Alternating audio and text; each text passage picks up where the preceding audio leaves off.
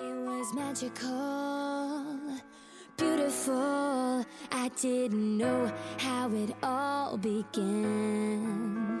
One day, 24 hours, it didn't turn out how I 嗨，各位小伙伴们，大家早上好，我是姚老师，欢迎大家来到今天这一期的英语口语每日养成。今天这期节目当中呢，我们来学习的台词是相对来说比较简短的，来看一下。I just stubbed my toe. I just stubbed my toe. I just stubbed my toe. 哎呀，撞到脚趾头了。I just stubbed my toe.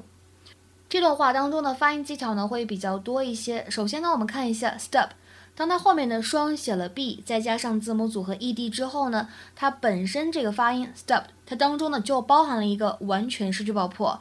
那么在这个单词前面呢加上一个 just，我们又形成了一个不完全失去爆破。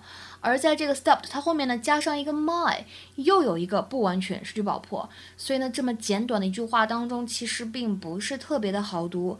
那么该怎么读呢？我们可以读成是 I just my toe，I just my toe，I just my toe。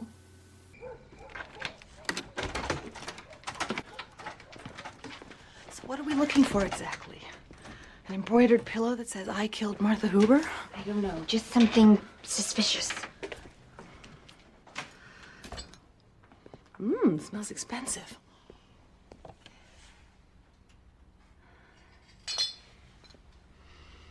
Do you believe in evil, Edie? Of course, I believe in evil.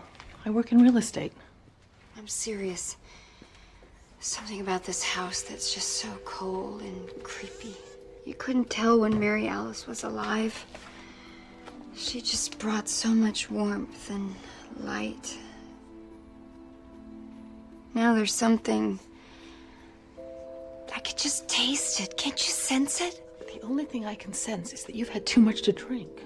Oh, something happened in this house. Something so awful we can't even imagine it. Ow!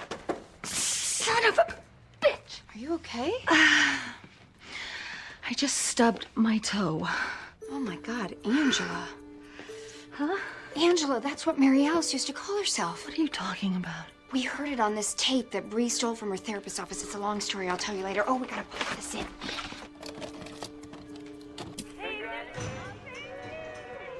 What was that? I think it's Paul. You said he was gonna be gone. Well, I guess I was wrong. Hurry, back under the table. Hide. 下面呢，我们讲一下动词 stub 它的用法。英文当中的 s t u b stub 这个动词呢，它使用的时候经常会跟脚趾头来连用。比如说 stub one's toe against or on something，就表示的是撞到脚趾头了，或者我们说脚趾头呢撞到什么硬的东西上面了。To hurt your toe by accidentally hitting it against something hard。比如说，she stubbed her toe on the step。she stubbed her toe on the step. 她脚趾头呢碰到了台阶。I couldn't walk for nearly ten minutes after stubbing my big toe. 我的大脚趾头碰伤了以后呢，我连十分钟都走不了。I couldn't walk for nearly ten minutes after stubbing my big toe. 那么再比如说呢，这个动词 stub 我们也经常用于描述把烟头掐灭、按灭这样一个场合，可以使用 stub something out 这样一个表达。to stop a cigarette, etc., from burning by pressing the end against something hard.